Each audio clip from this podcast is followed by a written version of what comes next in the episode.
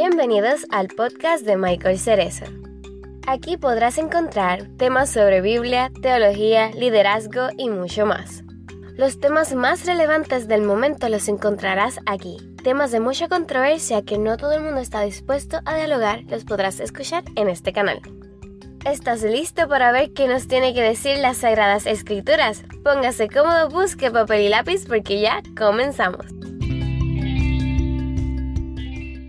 ¿Qué tal amigos? Bienvenidos a un nuevo video para mi canal. Continuamos con la serie de Lucas capítulo 15, pero en esta ocasión llegamos a la parte que más a mí me gusta, mi parte favorita, y es que vamos a hablar en los próximos videos acerca de la parábola del hijo pródigo. Pero específicamente hoy vamos a estar hablando acerca de el hijo menor, la actitud del hijo menor, eh, cuando le pide la herencia y sale de la casa, eso lo vamos a estar leyendo próximamente. Pero si eso te suena interesante, quédate conmigo. Antes de comenzar a leer eh, esta parábola del hijo pródigo en el capítulo 15 del libro de Lucas, específicamente del verso 11 al 24, vamos a estar leyendo hoy. Antes de comenzar ahí, me gustaría compartir contigo que cuando Jesús está contando esta parábola, se la está contando, relatando o exponiendo, compartiendo a, varias audiencias. Entre ellos habían escribas, fariseos, pecadores, recaudadores de impuestos. Había diferentes grupos a los cuales Jesús se estaba dirigiendo. Pero estas personas ya anteriormente habían escuchado una parábola parecida a la que Jesús va a contar a continuación. E, en el Talmud babilónico había una parábola que era muy parecida a esta y decía algo parecido a esto, que un hombre tenía un hijo, que ese hijo le pide la herencia, se va de la casa, malgasta su dinero, pero regresa a la casa de su padre y lo reciben los jornaleros, es decir, los trabajadores reciben al hijo y los trabajadores, los empleados van a donde el padre, a donde el amo, y le dicen, mira, tu hijo acaba de regresar. Y el padre pregunta, ¿pero qué hijo? Porque yo no tengo ningún hijo. Y, ellos dicen, pues el hijo tuyo, el que te pidió la herencia, acaba de regresar. No, yo no tengo ningún hijo, él murió para mí. Y entonces le preguntan ellos, ¿qué hacemos con él? Y el padre en esta parábola del Talmud babilónico dice, mátenlo. Los jornaleros llevan al hijo a una montaña y lo matan a pedradas. Así que cuando Jesús está contando esta parábola, ya estas personas, la audiencia a la cual Jesús eh, eh, le está contando esta parábola, tienen una idea de cómo va a desarrollarse esta historia que Jesús está contando, porque ya conocían esta otra parábola. Pero como Jesús vino a romper paradigmas, vino a romper esquemas, Jesús cambia toda esa parábola que ya ellos conocían en el Talmud babilónico y trae una parábola completamente diferente. Y hoy vamos a estar hablando un poquito más acerca del el hijo menor. ¿Qué es lo que ocurre con él? ¿Por qué pide herencia? ¿Por qué se va de la casa? Entre otras cosas. Vamos a leer lo que dice el texto en el capítulo 15 del libro de Lucas, versículo del 11 al 24. Voy a estar leyendo la nueva versión internacional, una de mis versiones favoritas. Ah, tú puedes leer la que más a ti te, te parezca.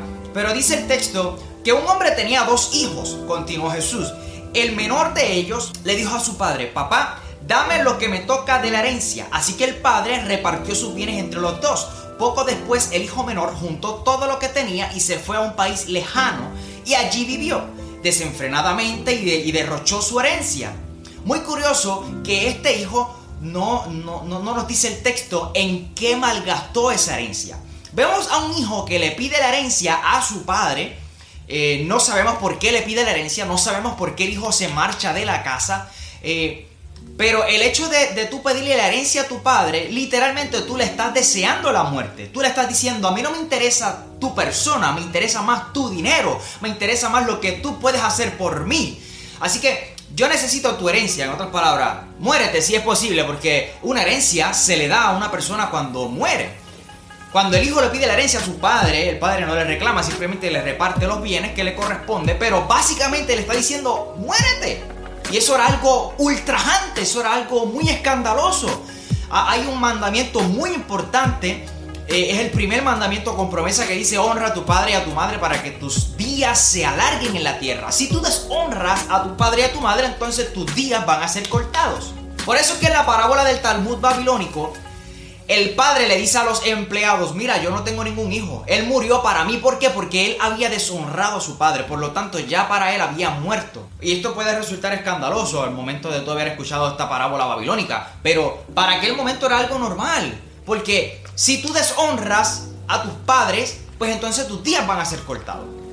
Este hijo al momento de pedirle la herencia a su padre está haciendo algo que es muy escandaloso. Pero el padre le da la herencia, el hijo se lleva todo el dinero, se va a, una provincia lejana, vive desenfrenadamente y malgasta todo su dinero. Pero vamos a seguir leyendo. Dice el texto, cuando yo lo había gastado todo sobrevino una gran escasez en la región y él comenzó a pasar necesidad, así que fue y consiguió un empleo con un ciudadano de aquel país quien lo mandó a sus campos a cuidar cerdos. Y esto es muy interesante porque se quedó sin dinero gastó toda su herencia. El orgullo es tanto en el hijo menor que en vez de él decir al momento de que se, al momento de que se le acaba la herencia, en vez del hijo decir, yo voy a regresar a mi casa y le voy a pedir perdón a mi padre, el orgullo es tanto que él dice, necesito buscar un trabajo y consigue un trabajo, pero el trabajo que consigue no es el mejor trabajo. De hecho, si tú lees el, libro de Levítico, podrás notar que los judíos no solamente no podían comer cerdos, sino que no podían ni siquiera verlos, relacionarse con los cerdos. Y este hijo se pone a trabajar cuidando cerdos. Esto es algo muy escandaloso. Esto, esto, esto simboliza cuán bajo este joven ha caído. Probablemente hay gente que me está viendo hoy que, que, que no ha querido regresar a casa por el orgullo que tiene dentro de sí. Por lo que ha pasado dentro de la casa. Y dicen, antes de yo volver a mi casa, yo prefiero conseguir otro trabajo llenar mi vacío con otras cosas. Probablemente las personas que me están viendo hoy, que han, que, que, han sido como el hijo menor, que han pedido la herencia y se han ido de la casa y lo han malgastado todo, piensan que Dios no puede hacer nada por su pecado, piensan que Dios no puede hacer nada por su pasado, piensan que han caído tan y tan bajo que Dios no puede levantarlo. Pero quiero dejarte saber a ti que me estás viendo, que tal vez has fallado, que has fracasado y que lo que trataste de hacer no te salió, que para Dios no hay nada tan sucio que Él no haga limpio, para Dios no hay nada imposible. Él está buscando un corazón contrito y humillado. Alguien que reconozca que está mal y que lo lleve del deseo a la acción como hizo este hijo. Pero dice el verso 16, tanta hambre que tenía que hubiera querido llenarse el estómago con la comida de los cerdos, pero aún así nadie le daba nada. Pero el verso 17, por fin rea, recapacitó y dijo a sí mismo, ¿cuántos jornaleros de mi padre tienen comida de sobra y yo aquí me muero de hambre? tengo que volver a mi padre y decirle, Padre, he pecado contra el cielo y contra ti. Ya no merezco que se me llame tu hijo. Trátame como, como si fuera uno de tus jornaleros. Así que emprendió el viaje y se fue a donde su padre. Mira qué interesante que este hombre tenía tanta y tanta hambre que, que deseaba la comida que le estaban dando a los cerdos, pero nadie le daba de comer. Así que él comienza pensando, wow, ¿Cuántos trabajadores, cuántos jornaleros tienen abundancia de pan en casa de papi? Y yo aquí estoy muriéndome de hambre, tengo demasiada hambre. ¿Por qué? ¿Por qué el hijo menor? ¿Por qué este joven no se compara con su hermano? Si él tiene un hermano mayor, ¿por qué él no dice, wow, mi hermano decidió quedarse en casa de mi padre y él está mejor que yo? No, él dice, ¿cuántos jornaleros tienen abundancia de pan? Lo cual aquí a mí me da la Biblia oportunidad para poder inferir y poder decirte que tal vez una de las razones por la cual el hijo menor se fue de la casa de su padre fue por culpa del hermano. Porque más adelante podremos ver en otros videos que este hijo mayor era un religioso de alta categoría. Así que decide compararse y pensar cuántos jornaleros tienen abundancia de pan en casa de mi padre. El hijo sabe que en casa de papi hay abundancia de pan. Si algo se caracteriza la casa de nuestro padre, es decir, la casa de Dios, es porque hay abundancia de pan. Pueden menguar las lenguas, la gente puede dejar de alabar, pero la casa de Dios se tiene que distinguir porque hay abundancia de pan. Olvídate si no hay brinco si no hay saltos, si nadie dice un amén, si nadie adora, tiene que distinguirse la casa de nuestro Padre porque hay abundancia de pan. Un lugar donde yo puedo comer, donde yo me sacio, donde no tengo que salir a buscar comida a ningún otro lugar, porque en casa de mi padre hay comida de sobra y se conoce porque hay abundancia. Así que este joven dice, wow, yo me voy a levantar y preparó todo un discurso. Y le voy a decir a, mi padre, padre, he pecado contra el cielo primeramente porque acaba de quebrantar un mandamiento muy importante que es honra a tu padre y a tu madre. Y luego le voy a decir, Padre, y también he pecado contra ti, pero yo no vengo donde ti, Padre, a que tú me recibas como un hijo, sino como un jornalero. Muy interesante que no dice, Padre, recíbeme como un esclavo, no recíbeme como un jornalero, porque los esclavos vivían dentro de la casa, pero los jornaleros trabajaban por una pequeña paga, luego cuando se acababa el turno se iban. Este joven lo que quiere es hacer su hambre. Yo no quiero ni siquiera vivir debajo de la casa de mi padre, yo no quiero ni siquiera ser esclavo, yo lo que quiero es par de pesos para poder saciar el hambre que yo tengo, Padre. Acéptame como uno de tus jornaleros. Pero lo más interesante de todo esto es que él lo llevó del deseo a la acción. No solamente él reconoció que estaba mal, no solamente él sabía que estaba mal y preparó todo un discurso y deseó volver, sino que lo llevó a la acción. Hay gente que me está viendo que tiene que entender que para que el 2021 sea un año diferente, tienes que llevarlo del deseo a la acción. No es solamente desear un año bueno, próspero y diferente, es hacer un año bueno, próspero y diferente. Se trata de decisiones del deseo a la acción. Y ni siquiera tienes que esperar a que acabe el año 2020. Los pocos días que nos quedan, tú puedes comenzar a hacer cosas diferentes. Tú puedes comenzar a accionar para que el próximo año 2021 sea un año diferente. Puedas provocar que sea un año diferente. Y este hijo emprendió un viaje de vuelta a la casa. El arrepentimiento no tiene nada que ver con tú solamente reconocer que estás mal. El arrepentimiento no tiene nada que ver con soltar dos o tres lágrimas. Eso se llama sentimentalismo. Arrepentimiento tiene que ver con un cambio de mentalidad, con un cambio de actitud, con un cambio literal de dirección. Es cambiar el sentido contrario de donde estás viniendo. Eso es arrepentimiento.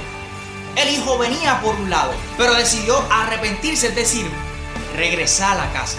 Cambió la dirección de su viaje. Y hay gente que tiene que entender que el arrepentimiento no es simplemente reconocer que estás mal y llorar, porque eso es sentimentalismo, eso se llama emoción. Tiene que haber un cambio de vida, un cambio de actitud, un cambio de mentalidad y una renovación en nuestra mente, como habla el apóstol Pablo en, en Romanos capítulo 12. Todavía estaba lejos cuando su padre lo vio y se compadeció de él. Salió corriendo hacia su encuentro, lo abrazó y lo besó. El joven le dijo, papá, he pecado contra el cielo y contra ti, ya no merezco que se me llame tu hijo. Pero el padre ordenó a sus siervos, pronto traigan la mejor ropa para vestirlo, pónganle también un anillo en el dedo y sandalias en los pies, traigan el ternero más gordo y mátenlo para celebrar un banquete. Porque este mi hijo estaba muerto, pero ahora ha vuelto a la vida, se había perdido, pero ya lo hemos encontrado, así que empezaron a hacer una fiesta. Interesante que este hijo literalmente hace lo que dijo que iba a hacer. Emprendió un viaje, regresó a la casa, preparó todo un discurso, comenzó a hablar el discurso, pero el padre lo interrumpió cuando le dijo, ya no me trates como si fuera un hijo, sino como un jornalero. El padre le dice a los jornaleros, pronto traigan el mejor vestido, pónganle en calzado, un anillo en su mano. Y no solamente eso, maten el becerro más gordo porque hay fiesta esta noche. Varios verbos que me gustaría resaltar de esta parábola. Es que el Padre lo vio. Y yo quiero que tú entiendas que el Dios que tú y yo le servimos tiene ojos y ve. No es que le hicieron ojos y parece que ve, no, es que tiene ojos y ve y sabe todo lo que tú has sufrido. Dios ha visto tu sacrificio, tú has hecho bien y cómo te han pagado con mal. Y aún así tú has permanecido callado o callada. Dios ha visto todo ese sacrificio, porque el Dios que le servimos tiene ojos y ve. Dice el texto que se compadeció de él, en otras palabras, tuvo misericordia del Hijo. Y el Dios que nosotros le servimos, dice el texto que, que su misericordia se renueva cada mañana. Hay oportunidad para ti para mí. Reitero que no hay nada tan sucio que Dios no haga limpio. Para Dios no hay nada imposible. La misericordia de Dios es tan y tan grande que tiene la capacidad de transformar tu vida. El próximo verbo que a mí me gustaría resaltar es que salió corriendo y eso era algo muy escandaloso porque los que corrían eran los, hijos, las madres eran las que corrían. El padre, el sacerdote de una casa no podía correr, no era permitido. En aquel momento no habían maones, habían túnica, así que tenía que levantarse la túnica, enseñar los pies para poder correr y enseñar los pies era algo muy escandaloso. Pero como Jesús vino a romper paradigmas, Jesús cambió toda la historia. Dice que lo abrazó, dice que lo besó. Capítulo antes del libro de Lucas, eh, específicamente en el capítulo 5, 7 aproximadamente, vemos una escena donde Jesús está en, la casa de Simón el fariseo. Y hay una mujer en la escena que, está llorando, está eh, limpiando los pies de Jesús, enjuagándolo con sus cabellos. Simón el fariseo dice entre dientes, si este hombre fuera un profeta, supiera que la mujer que lo está tocando es una prostituta. es una mujer de mala fama. Jesús le responde a Simón el fariseo y le dice, Simón, cuando yo entré a tu casa tú no me diste un beso, no me lavaste los pies. Una costumbre judía era que se besaran cuando recibían una visita, que se lavaran los pies porque no habían zapatos, eran sandalias, los pies llenos de polvo. Era algo normal. Pero Simón el fariseo no hizo eso con Jesús. Y él le dice, él le dice, esta mujer no ha dejado de besarme los pies, no ha dejado de lavármelo. Ella sabe que sus muchos pecados son perdonados. Cuando el padre besa al hijo, literalmente le está, le está dando la bienvenida a la casa. En la parábola babilónica, los que recibieron al hijo fueron los jornaleros, los trabajadores, y fueron ellos los que mataron al hijo por órdenes del Padre. Pero en la parábola que Jesús está contando, quien recibe al hijo es el Padre, quien, quien encuentra al hijo es el Padre, quien lo vio a lo lejos es el Padre. El hijo nunca encontró al Padre, el Padre encontró a su hijo. Todos los días salía a buscar a ver si el hijo regresaba por la ventana, por el balcón, por donde fuera, pero todos los días salía esperando que su hijo regresara. Y es el padre quien le dice a los jornaleros, pronto busquen el mejor vestido, busquen el calzado, anillo, porque Jesús nos está invitando a restaurar a las personas. Pónganle la mejor ropa, busquen el mejor vestido. ¿Cuál era el mejor vestido? El que tenía el Padre. Ese era el mejor vestido. Literalmente el Padre está diciendo, busquen el vestido mío y pónganselo a mi hijo. Lo mismo que hizo Dios con nosotros. Puso vestimentas nuevas. Nos dio una nueva vida gracias al sacrificio de su Hijo Jesús. Búsquele en calzado. ¿Por qué un calzado? Probablemente estaba descalzo. Y, lo que distinguía a un hijo de un esclavo dentro de la casa era que los esclavos estaban descalzos, pero los hijos tenían sandalias dentro de la casa. Entonces el padre le está diciendo, hijo, tú no eres esclavo de tu pasado, tú no eres esclavo de tu pecado, tú no eres esclavo de todo lo que tú hiciste cuando te fuiste con y malgastaste la herencia. Tú eres hijo, por eso búsquele en un calzado y tú tienes que entender que tú podrás haber caído muy bajo, pero tú no eres lo que hiciste, tú no eres tu fracaso, tú eres lo que ya Dios dijo que tú eres desde la eternidad, tú eres lo que, lo que dice la Biblia que tú eres, tú no eres ni siquiera tus sentimientos, tus emociones, tú no eres lo que dicen otros de ti, tú eres lo que ya Dios dijo de ti. Póngale en anillo, en otras palabras le está diciendo tu lugar en casa sigue siendo el mismo porque con el anillo era que se firmaban las cartas, con el anillo era un símbolo de sello, un símbolo de poder notarial, le está dejando saber, tú te fuiste de la casa, malgastaste todo, quieres que yo te reciba como un trabajador, pero yo no te voy a recibir como un trabajador, yo te voy a recibir como lo que eres, como mi hijo. Probablemente tú piensas que no vas a poder ser recibido como hijo, pero Dios te está diciendo, oye, Tú no vas a volver a eso. Tú vas a volver a lo que tú antes hacías. Tienes que entender que Dios puede hacer cosas grandísimas contigo que tal vez nuestra mente racional no puede comprender. Y maten el becerro más gordo. Los judíos celebran algo que se llama la fiesta del Yom Kippur, el día de la expiación. Se celebra un día particular en el año. Ese es el día donde hay un arrepentimiento genuino. Yo no sé qué día del mes era, pero el padre le dice maten el ternero o el becerro más gordo. En otras palabras, le está diciendo hoy vamos a celebrar el día del Yom Kippur porque hoy hubo un arrepentimiento genuino. Me imagino los jornaleros, pero pero señor, pero, pero amo, pero jefe, pero patrón, eh, eh, eh, hoy, hoy, no es el Yom Kippur, faltan varios meses para el Yom Kippur. ya el Yom Kippur pasó, pero el padre le está diciendo, a mí no me importa qué día del calendario es.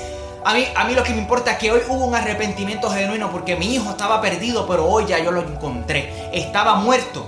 Nuestra relación estaba muerta, pero ya ha sido restaurada. Ya ha vuelto a la vida. Hoy hubo un arrepentimiento genuino. Hoy vamos a celebrar esta fiesta llamada el Yom Kippur. Dice que comenzaron a, regocijarse. Yo quiero que tú entiendas a ti hijo menor que tal vez te has ido de la casa a malgastarlo todo. Yo también he estado en tu posición. Pero Dios dejó a 99 ovejas para ir detrás de ti. La pregunta es si tú estás dispuesto a volver. Él se goza cada vez que consiga una moneda perdida. Y Él está todos los días mirando por la ventana, esperándote en el mismo lugar donde tú lo dejaste cuando te fuiste con la herencia y lo malgastaste todo. Dios no va a reprocharte, Dios no va a reclamarte, Dios no va a cuestionarte por qué te fuiste después de todo lo que yo hice contigo. No, Dios simplemente quiere abrazarte, quiere tener una relación contigo como la que tenían antes.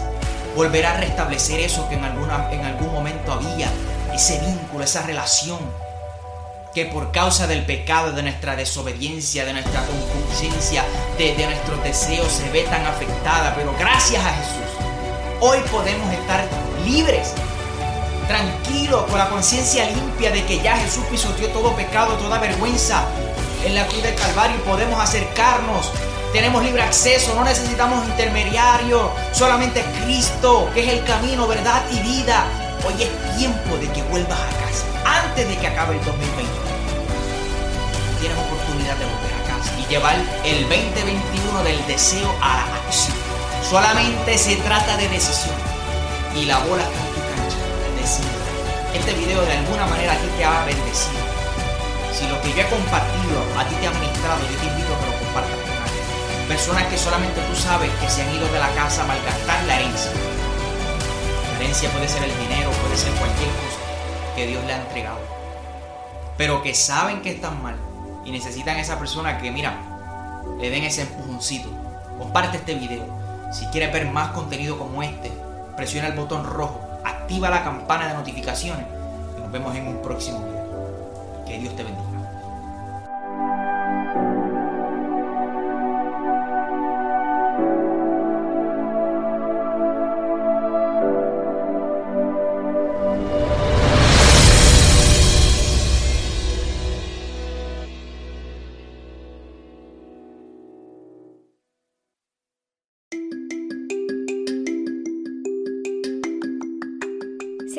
Este episodio, por favor compártelo con alguien y no olvides seguir este canal. Consigue a Michael en las redes sociales de Instagram, Facebook, Twitter, TikTok y YouTube como Michael Cerezo. Para conocer más sobre Michael y lo que hace, visita www.michaelcerezo.com. Bendiciones.